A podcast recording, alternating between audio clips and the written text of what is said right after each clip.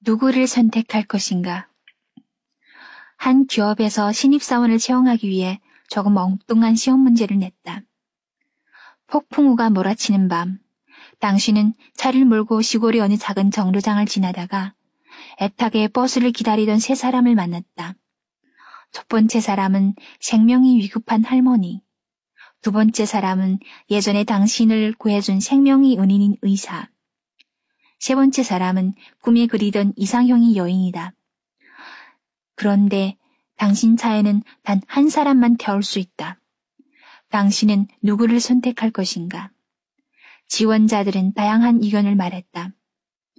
인간의 생명보다 소중한 것은 없으므로 할머니를 살리겠다는 사람.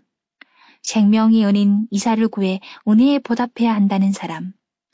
그러나 200대 1이 경쟁률을 뚫고 합격된 지원자의 대답은 아무도 예상치 못한 것이었다. 우선 생명이 은인 의사에게 자동차 열쇠를 준 뒤 할머니를 태워 빨리 병원으로 모시고 가게 합니다. 그리고 저는 이상형이 여인과 함께 버스를 타고 가겠습니다.